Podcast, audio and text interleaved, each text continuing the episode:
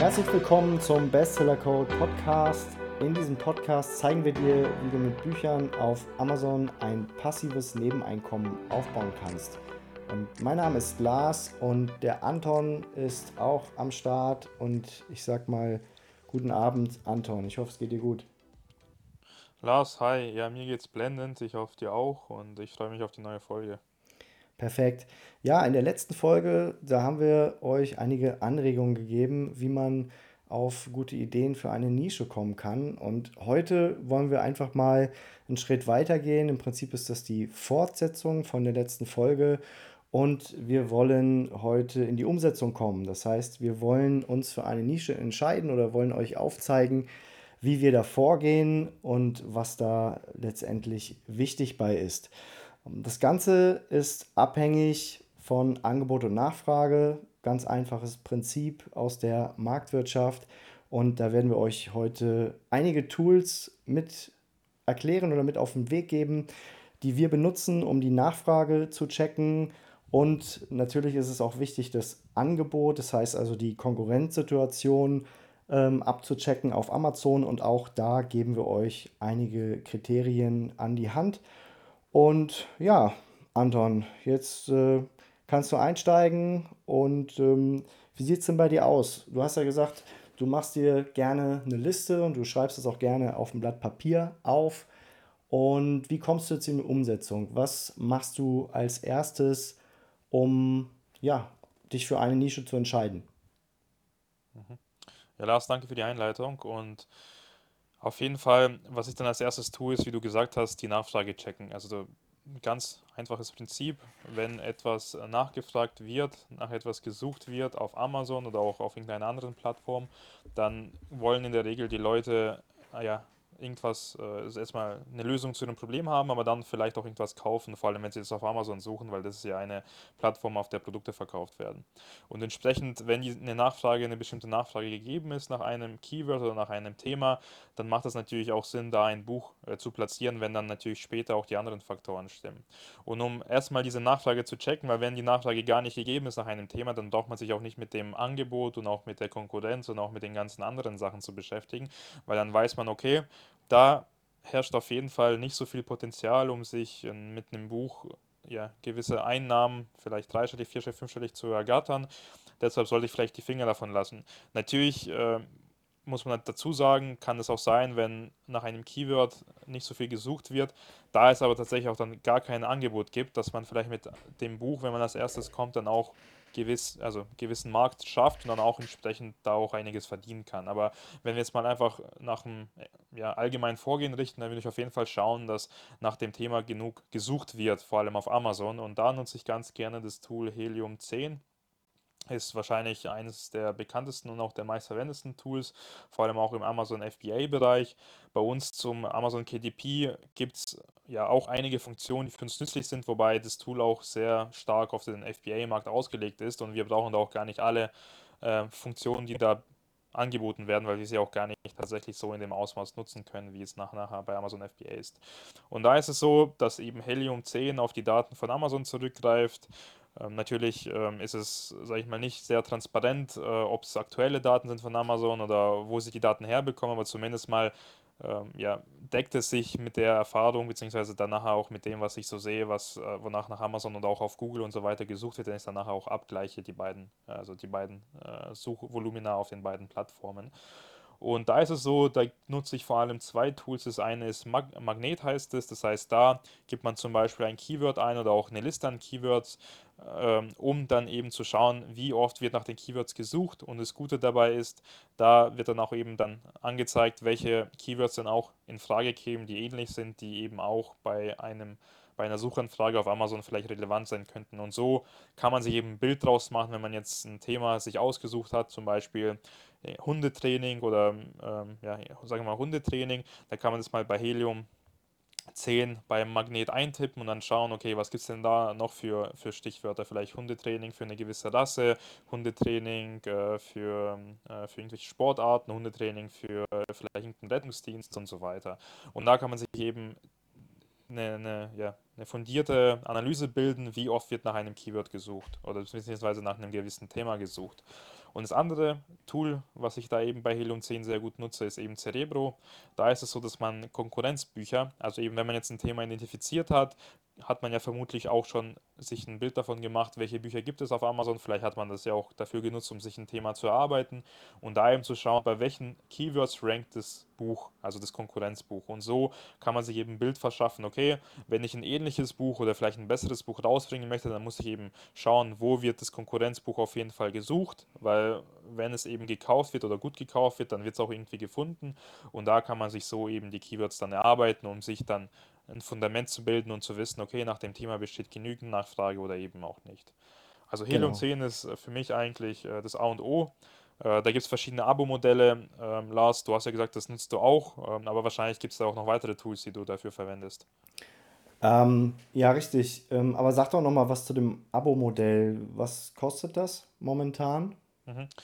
Genau, also es gibt drei verschiedene Pakete und zwar 29 Dollar pro Monat, das ist das Starterpaket, aber das würde ich euch nicht empfehlen, weil eben die beiden genannten Tools, ähm, Magnet und Cerebro, da nur sehr eingeschränkt zu nutzen sind, also nutzbar sind. Das heißt, da bringt es euch nicht wirklich irgendwie einen Vorteil, sondern ich würde dann zumindest auf das 79 Dollar Paket gehen. Da gibt es noch eins für 229 Dollar, aber das ist schon too much. Also entweder das für 79 Dollar, da habt ihr dann beide Tools mit drin, oder ihr könnt auch à la carte auf Magnet das Ganze euch zusammen also zusammensuchen. Und eigentlich würde euch auch schon Cerebro ausreichen. Das heißt, da braucht man gar nicht beide Tools, sondern eigentlich reicht auch Cerebro, wenn man weiß, wie das Tool funktioniert, wie man an Keywords kommt. Und das kostet monatlich 39 Dollar, wobei man da auch jederzeit das Abo stoppen kann, um eben nicht äh, gefesselt oder gefangen zu sein, dass man ein Jahr oder zwei da monatlich eine gewisse Summe zahlen muss. Wenn du jetzt das Suchvolumen von bestimmten Keywörtern überprüfen möchtest, Gibt es dann irgendwie so eine Faustregel, dass du sagst, okay, 100 sind gut oder 200 Suchanfragen pro Monat sind gut? Äh, kannst du da was zu sagen? Mhm. Also ich schaue tatsächlich immer, um, wie zunächst mal das, äh, also die Keywords verteilt sind. Es gibt Nischen, da gibt es unzählige Keywords, weil da eben nicht unbedingt, also wenn, also dass, dass eine Person oder eine Personenanzahl immer nach einem gewissen Keywords sucht, sondern es gibt Nischen, vor allem bei Kinderbüchern zum Beispiel. Da suchen ähm, Erwachsene nach Buch für Kinder, Kinderbücher, Bücher für Kinder ab zwei, Ki Kinder für Bücher ab der ersten Klasse. Und da kann es halt eben sein, dass bei diesen Keywords, äh, also bei einem Keyword irgendwie nur 20 vielleicht Suchanfragen pro Monat kommen.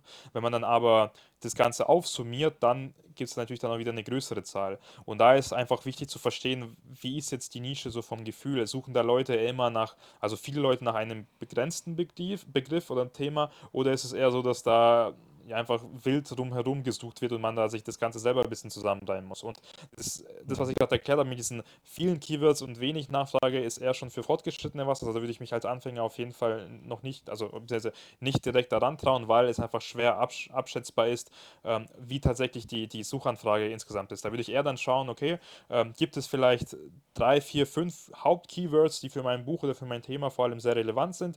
Und da schaue ich auf jeden Fall, dass die, dass die Nachfrage mindestens bei 100 jedem der Keywords ist, aber natürlich je mehr, desto besser. Also in der Regel schaue ich eine, eine Nische intensiver an, wenn es da mindestens bei einem Keyword schon eher Richtung 1000 geht. Wobei man da auch natürlich beachten muss, je mhm. höher die Nachfrage, desto eher ist auch höher das Angebot. Und da muss man sich dann auch wieder schauen, wie kann ich mich von der Konkurrenz absetzen. Also, aber ich würde auf jeden Fall einem Anfänger empfehlen, mhm. zunächst mal nach, einem, äh, nach einer Nische zu suchen, die eine begrenzte Anzahl an Keywords hat, die eben ähm, also nach denen eben gesucht wird und nicht äh, quer verteilt nach irgendwelchen Keywords und dann bei jedem nur irgendwie 10 oder 20 Suchanfragen pro Monat. Ja, ich denke, zumindest für zwei bis drei Hauptkeywords sollte man ein Suchanfragevolumen von 100 bis 200 auf jeden Fall haben. Ähm, dann, dann kann da was gehen in der Nische. Ja, dann mache ich einfach mal weiter mit dem nächsten Tool mit dem ich Suchvolumen von bestimmten Keywords auf Amazon überprüfen kann. Und zwar ist es das KDP Rocket Tool. Ich habe mir dieses Programm vor drei Jahren gekauft für knapp 80 Euro meiner Meinung nach und arbeite auch ja relativ häufig auch mit dem Programm bei meiner Nischenrecherche. Das Programm ist ein bisschen einsteigerfreundlicher als Helium 10. Das liegt zum einen daran, dass es von den Funktionen und vom Umfang her schon deutlich abgespeckter ist als Helium 10, zum anderen aber auch ähm, durch den Einmalkauf. Das heißt, mit dem Einmalkauf erhalte ich dann alle Möglichkeiten oder kann mit dem Programm im Prinzip mein Leben lang arbeiten. Und Helium kann man ja nur über das Abo erwerben und von daher auch deutlich preisgünstiger. Ja, zu den Funktionen, also ich kann damit, das hatte ich ja schon gesagt, Suchvoluminas von Keywords ähm, überprüfen. Und das Programm zeigt mir zusätzlich auch noch weitere Keywords an. Und eine weitere Funktion, die ich auch sehr äh, spannend finde bei dem Programm, ist in einer weiteren Spalte teilt mir das äh, Programm die Konkurrenzsituation mit. Also macht im Prinzip für ein Keyword, was ich eingebe, gleichzeitig auch eine Konkurrenzanalyse. Und da wird mir dann eine Zahl angezeigt von 1 bis 100 und 100 bedeutet halt viel Konkurrenz und 1 bedeutet wenig Konkurrenz zu dem entsprechenden Keyword. Und ja, von daher würde ich das Programm weiterempfehlen. Wobei ich sagen muss, speziell wenn man die Ergebnisse mit Helium vergleicht, dann habe ich festgestellt, dass die äh, Ergebnisse sich teilweise doch schon stark unterscheiden. Und was mir, was ich auch so ein bisschen vermisse bei den beiden Programmen, ich weiß nicht, wie sie letztendlich ihre Daten erheben und wie sie zu ihren Ergebnissen kommen. Und ich würde mich nicht komplett zu 100% auf diese beiden Programme verlassen. Ich kann jetzt auch nicht sagen, dass Helium genauer ist oder besser ist, weil es mehr kostet. Es hat definitiv mehr Funktion als KDP Rocket.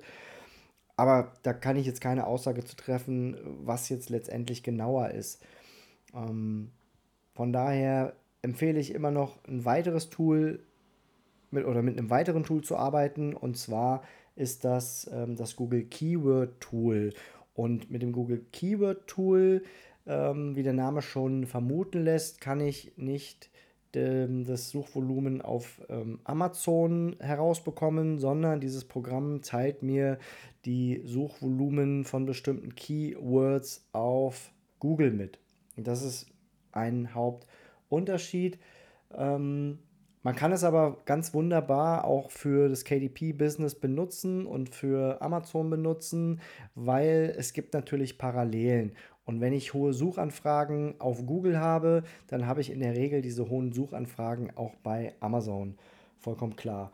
Ja, und das Schöne und das Tolle bei diesem Tool ist, dass ich mir die Suchanfragen ähm, bei, bei dem Tool von den letzten fünf Jahren anzeigen lassen kann. Und da kann ich bestimmte Entwicklungen erkennen. Wie entwickelt sich das Suchvolumen von Keyword A oder von Keyword B? Und wenn ich dann sehe, dass die Suchanfragen haben jedes Jahr zugenommen, dann ist das für mich mit Sicherheit auch ein Grund, vielleicht dann in dieser Nische oder zu diesem Keyword ein Buch zu erstellen. Es ist genau andersrum und die Keywörter oder die Häufigkeit, nachdem ähm, man oder nachdem die Menschen nach diesem Keyword suchen, geht eher zurück in den Jahren, dann ja, ist das auf jeden Fall schon mal kein gutes Zeichen. Und so kann ich dann die Entwicklung gut mit äh, erkennen bei diesem Programm. Ja, ansonsten, das Programm zeigt mir auch weitere Keywords an, nach denen gesucht wird auf Google. Und für mich ist das ehrlich gesagt immer Anlaufstelle Nummer eins. Also wenn ich nach neuen Nischen suche oder nach Positionierungsmöglichkeiten, dann ähm, ja, schmeiße ich eigentlich zunächst dieses Google Keyword Tool an und erst im Anschluss gehe ich dann äh, zu KDP Rocket. Wie ist es bei dir denn, also wenn du jetzt auf Google nach diesen Keywords suchst, gab es denn mal irgendwann mal Fälle bei irgendeinem Buchprojekt von dir, dass du gesagt hast, hey, auf Google ist da die Nachfrage richtig hoch, bei Helium oder vielleicht bei Rocket jetzt nicht so hoch und da bist du trotzdem reingegangen und wie waren dann die Ergebnisse? Also hattest du schon mal so ein Beispiel oder schaust du eher, dass bei beiden, also bei beiden Tools oder eben bei auf beiden Plattformen genügend Nachfrage vorhanden ist? Oder wie orientierst du dich da? Also was ist da als erstes? Also ich schaue auf jeden Fall also ich schaue jetzt nicht nur bei Google, also meistens mache ich das so, wenn ich bei Google ähm, nachschaue, dass ich dann in mein KDP Rocket Tool gehe und in der Regel ist es dann schon so, wenn ich bei Google ein Keyword eingegeben habe, was jetzt hohe Suchanfragen auslöst, nehmen wir mal an 500.000 oder noch mehr, dann ist es bei KDP Rocket auf jeden Fall auch ähnlich hoch. Also meistens nicht ganz so hoch, aber mhm. Ich kriege dann da nicht irgendwie 20 oder 30 raus. Also das, da ist schon eine gewisse ähm, Übereinstimmung zu erkennen. Und ja, ich gucke in der Regel erst bei Google, beim Google Keyword Tool und dann gehe ich äh, ins, ins KDP Rocket rein. Das ist so meine, meine Hauptarbeitsweise dann. Ja, ist auf jeden Fall valide, also nutze ich das auch. Vor allem äh, bei Google hast du, wie, wie du sagst, diese Möglichkeit in die Historie reinzuschauen. Und was ich tatsächlich auch nutze, ist Google Trends. Also ist auch kostenlos zugänglich und da kann man einfach schauen, und nach Themen suchen und schauen, wie sich da einfach die Nachfrage einfach explizit nochmal entwickelt. Also ist ähnlich wie bei, bei deinem Tool, bloß dass man sich da nicht unbedingt davor für dieses Ads-Programm anmelden muss, wobei das auch jetzt kein Rocket Science ist, sich da für dieses Ads-Programm zu registrieren. Ähm, noch auf der anderen Seite nutze ich gerne noch das Tool Uber Suggest oder Aber Suggest. Ich weiß nicht genau, wie man den Kollegen nennt, ist aber ein äh, ja, Marketer aus den, äh, aus den USA und der hat sich äh, sozusagen seine eigene, also wie Helium 10 sozusagen Plattform geschaffen, auf der Google Anfragen oder Google äh, Keywords eben analysiert und da den Traffic anzeigt. Da kann man sich einfach kostenlos anmelden, dann kann man, glaube ich, am Tag fünf oder sechs Anfragen starten. Und da finde ich es auch ganz cool, weil da auch sehr viele Informationen angegeben werden. Also sowas wie, wie oft wird danach gesucht. Äh, gut, die Klickpreise sind jetzt für uns nicht unbedingt relevant, ähm, weil wir auf Amazon andere Klickpreise nachher bei der Werbung haben, aber trotzdem einfach ein Indikator zu sein, okay, ähm, ist jetzt die Nische, also vielleicht stark besetzt, auch eher schon auf Google oder ist sie eben äh, nur auf Amazon vielleicht präsent? Und da werden auch weitere Keywords vor, Keywörter vorgeschlagen, die man vielleicht auch so noch gar nicht auf dem Schirm hatte. Also ich gehe genauso wie du vor und sage, hey, ich schaue mir auf jeden Fall Amazon an als primäre Quelle, aber dann natürlich auch außen drumherum, um vielleicht sich einen gewissen USP für sein Buch zu erarbeiten oder zu sagen, vielleicht finde ich dann noch ein paar Keywords, auf denen ich eben auch mein, äh, also mein Buch ausrichten kann, damit ich dann nachher mehr Nachfrage, also für mein Buch generiere, als es eben die Konkurrenz tut. Genau. Ja, USP ist das Stichwort. Ähm, kannst du vielleicht nochmal erklären, die Abkürzung, mhm. was, was, was bedeutet das? Ja, also USP steht für Unique Selling Point, also ist ein äh, Begriff aus dem, äh, aus dem Englischen und das heißt anderes als, was ist mein Alleinstellungsmerkmal? Also wieso sollten Interessenten, Kunden mein Produkt der Konkurrenz vorziehen. Also was ist eben der ausschlaggebende Faktor, dass ein Kunde sagt, hey, das ist das Produkt, was äh, eben mir besser passt oder mein Problem besser löst als eben das von der Konkurrenz. Und das kann entweder sein, äh, eben ein Feature in eurem Buch, das heißt vielleicht irgendein Kapitel, was besser ein Problem des Kunden löst. Es kann aber auch ein USP im Marketing sein, es kann ein USP am Cover sein und so weiter und so fort. Also gar nicht auf einen Faktor sich einschränken lassen. Ja, ganz genau. Und ich denke, das ist dann entscheidend nach der Nachfrageanalyse in die Konkurrenzanalyse zu gehen und dann entsprechend mein USP herauszufinden, mein Alleinstellungsmerkmal zu finden, zu schauen, wie kann ich die Konkurrenz angreifen, was gibt es da für Kriterien, wo kann ich ansetzen und da werden wir jetzt gleich mal einige hier euch mitteilen. Ähm, es geht natürlich los, indem ich bestimmte Keywords oben in die Suchleiste von Amazon eingebe und dann ähm, ja, erscheinen mir zu meinem Keyword dann eine bestimmte Anzahl an Büchern. Und wenn viele Bücher erscheinen, dann bedeutet das, ich habe ähm, eine Menge Konkurrenz und dann ist es umso wichtiger, dass ich mich entsprechend positioniere und dass ich mich von den anderen Büchern abhebe und ja, das ist erstmal schon mal ganz wichtig an der Stelle zu sagen.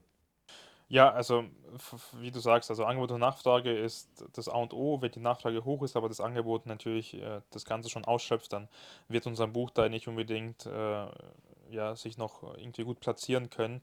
Vor allem, wenn man das Thema sich, also wenn man sich eben das Thema nicht so aussucht, dass man sich abgrenzen kann. Und da finde ich tatsächlich eine Zahl zu sagen, also ist schwierig, weil ich halt immer danach schaue, wie kann ich auf jeden Fall mich von der Konkurrenz absetzen. Also ich gehe nie hin und sage, hey, ich mache ein Copy-Paste-Produkt oder halt äh, ein sehr ähnliches Produkt, sondern ich überlege mir, okay, ähm, was kann ich denn erstellen, damit ich, obwohl es da vielleicht schon fünf, sechs Konkurrenten gibt oder vielleicht weiß ich auch schon, hey, da gibt es auf jeden Fall ein Thema oder ein Problem, was die Konkurrenzbücher gar nicht ansprechen und ist eben dann der äh, der wichtige, der brennende Punkt, der Faktor, der eben dann dazu führt, dass mein Buch die Konkurrenz outperformen wird. Und da ist dann eben sehr wichtig, sich mit der Zielgruppe zu beschäftigen, sich anzuschauen, ja, wie du sagst, also wie viele Konkurrenten es gibt und was die Konkurrenten vor allem für ein Problem lösen. Und deshalb da, ja, natürlich, also wenn es für mein gewiss konkretes Problem schon Bücher gibt, dann ist es natürlich schwierig. Also Klar, wenn es erst zwei, drei Bücher sind, dann kann man sich immer noch irgendwie absetzen, vor allem wenn man die nächsten Faktoren sich anschaut, dann, die wir gleich von denen wir gleich erzählen werden. Aber ansonsten, wenn es mehr als fünf sind, da würde ich dann selber nicht mehr persönlich nicht mehr reingehen, weil das ist dann too much. Also da äh, finde ich, da verliert man einfach nur Geld, anstatt irgendwas davon zu haben. Ja, kommen wir zum nächsten Punkt. Ähm, das ist das Cover. Und ich denke, das Cover ist mit ein Hauptkriterium oder stellt ein Hauptentscheidungsmerkmal für einen Kunden dar, ob er ein Buch kauft oder ob er es nicht kauft. Und da ja, kann ich einfach auch nur raten, schaut euch die Cover der Konkurrenten an. Und äh, ihr habt natürlich dann viel Glück, wenn die Cover nicht gut sind, wenn sie schlecht gemacht sind. Weil wenn ihr dann mit einem Buch ähm, ins Rennen geht, was ein gutes Cover hat, ein professionelles Cover, dann wird der Kunde mit Sicherheit dann eher zu eurem Buch greifen. Und von daher, wenn ihr eine Nische ausfindig macht, in dem die Konkurrenzbücher schlechte Cover haben, dann ja, könnt ihr da mit Sicherheit auch einiges äh, reißen dann. Ja, sehe ich genauso, Lars. Also Cover A und O und da auf jeden Fall genügend sich Gedanken machen, wie kann ich mich von den, von der Konkurrenz absetzen, weil im Endeffekt zieht im Marketing immer sozusagen Bilder, Emotionen und so weiter, immer das, was geschrieben ist oder das, was eben rational ist.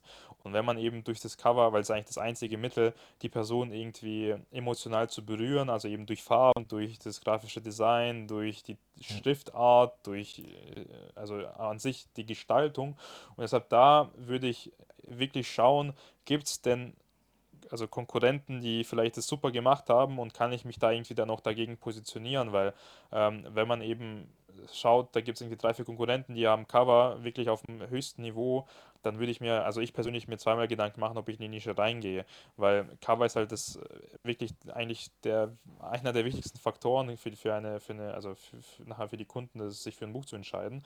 In der Regel, wenn man sich ein Cover anschaut, dann hat man eigentlich schon sich so eine emotionale Bindung aufgebaut, dass man sagt, hey, das Buch werde ich kaufen, weil es einfach vom Cover ansprechend ist, weil es mich anspricht, weil es professionell aussieht.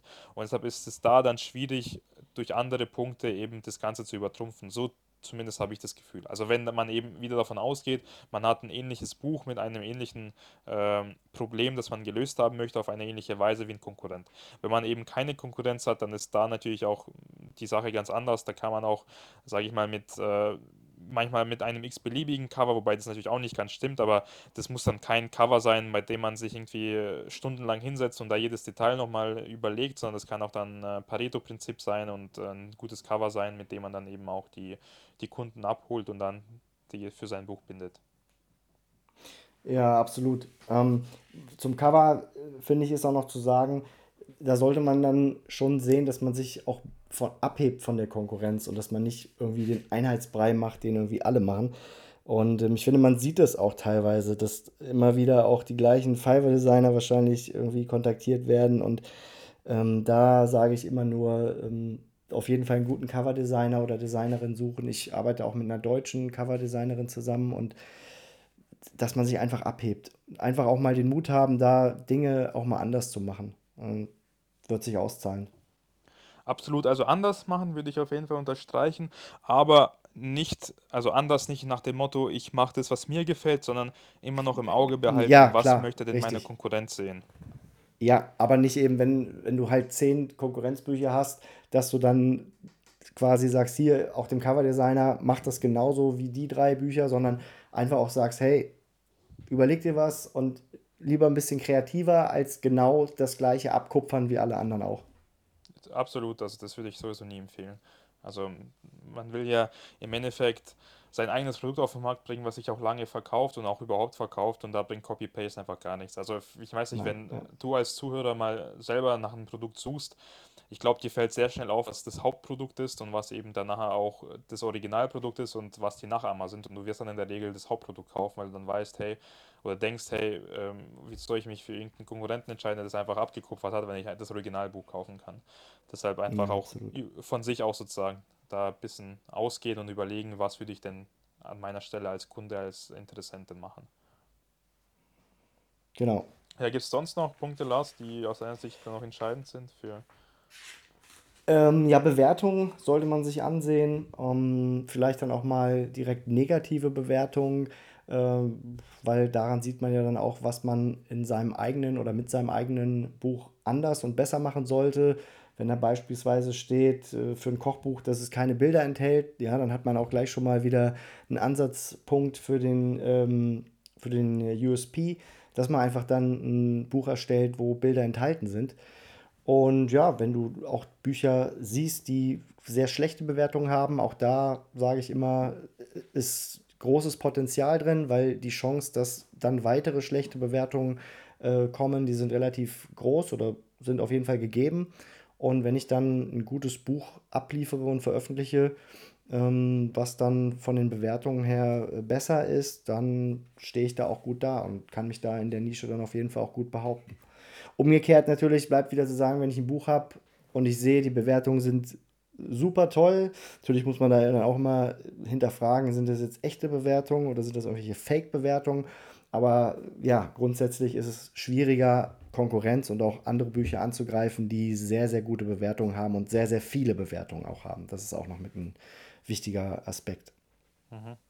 Ja, es gibt leider sozusagen diese Leute, die sich diese Bewertungen zukaufen. Man kann sich tausend Bewertungen, glaube ich, mittlerweile kaufen. Das habe ich zumindest mal bei einem Buch gesehen, als ich mal eine mhm. Nischenrecherche gemacht habe, weil da hat man innerhalb zwei Wochen tausend Bewertungen drauf und da weißt du einfach, das kann, kann nicht stimmen. Vor allem sind es dann Sternebewertungen und der Text, das sind dann einfach zugekaufte Dinger. Da auf jeden Fall auf sowas nicht, äh, also sich nicht verleiten lassen, weil man A, ja, gegen die AGBs von Amazon verstößt und B, ja im Endeffekt dem Kunden irgendwas vorgaukelt und äh, man will sich ja langfristig was aufbauen, vielleicht auch etwas, wo man hint, also dahinter mit seinem Namen stehen kann.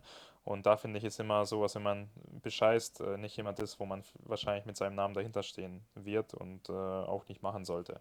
Und äh, da vielleicht noch dazu gesagt, wenn man es eben schafft, durch andere Punkte sich anders zu positionieren, dann muss eben diese vielen Bewertungen auch gar nicht äh, eben der unbedingt Faktor sein, wieso das Buch nicht gekauft wird. Wenn natürlich ein Buch sehr ähnlich ist zum Konkurrenzbuch, also dein Buch ist ähnlich zum Konkurrenzbuch, dann sind Bewertungen natürlich der ausschlaggebende Faktor später, weil der Kunde dann den, die anderen Unterscheidungsmerkmale nicht sieht und dann sich denkt, okay, die beiden Bücher sind mehr oder weniger das gleiche, ja, dann kaufe ich lieber das, was mehr Leute bewertet haben, weil dann haben halt mehr Leute positive Erfahrungen damit gemacht, da mache ich weniger damit was Falsches, als wenn ich das kaufe, das deutlich weniger Bewertungen hat. Deshalb auch ein wichtiger Faktor auf jeden Fall berücksichtigen. Ansonsten, ich glaube, das Thema mhm. Bestseller-Dank haben wir, äh, Lars, glaube ich, noch gar nicht angesprochen. Ich weiß, äh, zumindest in der letzten Folge haben wir da, glaube ich, ein paar Wörter dazu gesagt, aber ansonsten da auch bei der Angebotsrecherche nochmal in sich gehen, also was heißt in sich gehen, sich die Konkurrenzbücher anschauen und da auch gern das Helium-Tool nutzen, weil es gibt für das äh, Google Chrome gibt es ein Add-in, also eine Extension, äh, die man sich herunterladen kann und dann werden bei jedem Buch auch die Historie der zumindest der letzten, also der letzten x Jahre, kann man sich da rauszoomen, äh, für den Bestseller-Rang anschauen. Und das ist auch ein sehr wichtiges Kriterium, um zu verstehen, ähm, ist denn überhaupt Nachfrage da? Wird das Buch gekauft oder wird es vielleicht nur zu einer gewissen Zeit gekauft? Und wie ist denn allgemein die Konkurrenzsituation? Also welche Bücher verkaufen sich sehr gut, das kannst du eben direkt ablesen und welche weniger gut. Und da versuchen zu verstehen, warum verkauft sich ein Buch weniger gut. Sind es vielleicht schlechte Bewertungen? Ist es vielleicht, weil das Buch nicht direkt das Problem löst, was ein Kunde hat, wenn er nach einem gewissen Keyword sucht? Das sind eben einige Faktoren, die man berücksichtigen sollte. Ganz genau. Ähm, ja, was auch noch wichtig ist, ähm, das Datum der Veröffentlichung. Wenn ich in eine Nische reingehe, in der schon, in der einige Bücher schon sehr, sehr alt sind, das heißt vor einigen Jahren veröffentlicht worden sind, dann habe ich da auch immer bessere Chancen, als wenn ich in einer Nische bin, wo ähm, die Bücher gerade erst vor kurzem veröffentlicht worden sind. Ähm, es ist dann auch immer die Frage, in welcher Nische befinde ich mich, ähm, weil es gibt Nischen, da ist gerade die Aktualität sehr wichtig und da verlieren Bücher auch relativ schnell ihre Aktualität. Ähm, und da habe ich dann einen Vorteil, wenn meine Konkurrenten älter sind und vielleicht schon ein bisschen Aktualität eingebüßt haben. Absolut. Also ich glaube, also wir haben schon einige Punkte genannt, Lars. Ich glaube, wir Ja. könnten tatsächlich noch eine separate Folge zum Thema Angebot und äh, USP und Konkurrenz machen, oder was sagst du? Also ich glaube, so für den ersten, für den ersten Wurf, um sich ein Gefühl zu verschaffen, wie man denn vorgehen sollte, glaube ich, ist es genug. Oder hast du sonst noch irgendwie einen Punkt, der, der wirklich entscheidend ist, den man jetzt nochmal einem Anfänger in die Hand geben sollte? Ja, ich habe auch nicht mehr viel Punkte. Ähm, zu nennen wäre noch der Umfang eines Buches, also die Seitenanzahl, die wird mir ja auch bei Amazon angezeigt. Das heißt, der Kunde sieht auch, äh, wie viel Seiten stark das Buch ist. Und wenn ich jetzt in eine Nische gehe und ich erkenne, dass die Konkurrenz äh, ausnahmslos weniger als hundert Seiten ähm, hat in ihren Büchern, dann wäre das für mich auch ein USP zu sagen, okay, dann wird mein Buch 150 Seiten haben oder vielleicht 160 Seiten und der Kunde, der achtet da durchaus drauf. Und Bücher mit mehr Seiten ähm, werden häufiger gekauft als Bücher mit wenig Seiten, weil ähm, ja, der Kunde dann denkt, er kriegt auch mehr fürs Geld. Ist vielleicht ja auch einfach so, wobei ich jetzt hier auch nicht sagen will, dass ähm, Bücher mit mehr Umfang immer automatisch auch besser sind als Bücher mit weniger Umfang. Und das ist dann auch immer je nach Nische auch die Frage, wie viel äh, Seiten brauche ich denn überhaupt auch für das Buch. Der nächste Punkt wäre der Preis. Auch da kann ich mich von der Konkurrenz abheben. Ähm, wenn ich feststelle, dass der Preis meiner Konkurrenten äh, relativ hoch ist, dann kann ich da runtergehen und kann sagen, okay, ich biete mein Buch ähm, 2 Euro weniger an oder vielleicht auch nur ein Euro weniger. Und es gibt dann auch Kunden, für die ist das durchaus entscheidend und die kaufen dann lieber ein Buch, was günstiger ist, als das teure Buch. Das kann aber auch im umgekehrten Fall durchaus funktionieren. Das heißt, wenn meine Konkurrenten ausnahmslos ihre Bücher sehr, sehr günstig anbieten, dann kann ich auch mal versuchen, mein, mein Buch absichtlich höherpreisig ähm, zu inserieren und zu sagen, okay, ich gehe jetzt absichtlich 3, 4 Euro höher als die Konkurrenz, denn dann äh, ja, erscheint oder erweckt es beim Kunden häufig das Gefühl, dass das Buch auch besser ist, weil es einfach mehr Geld kostet. Also das kann man auch immer mal ausprobieren. Ja, und dann hätte ich noch A+. A+ wird immer noch von vielen extrem stiefmütterlich behandelt oder auch von vielen, wie ich finde, falsch gemacht und nicht gut gemacht. Auch da kann man viel rausholen, wenn die Konkurrenz schlechtes A+ hat. Aber ich denke, das wäre vielleicht auch noch mal ähm, ein Thema für eine separate Folge. Wie äh, mache ich ein gutes A+, was verkaufsstark ist und die Kunden anzieht? Und ich denke, ja, dabei können wir es belassen und ähm, die Folge soweit abschließen. Und ich hoffe, ihr habt was mitnehmen können und würde mich freuen, wenn ihr uns abonniert und wenn wir uns dann in der nächsten Woche wieder hören oder ihr uns wieder hört. Bis dahin, macht's gut, ciao, euer Lars.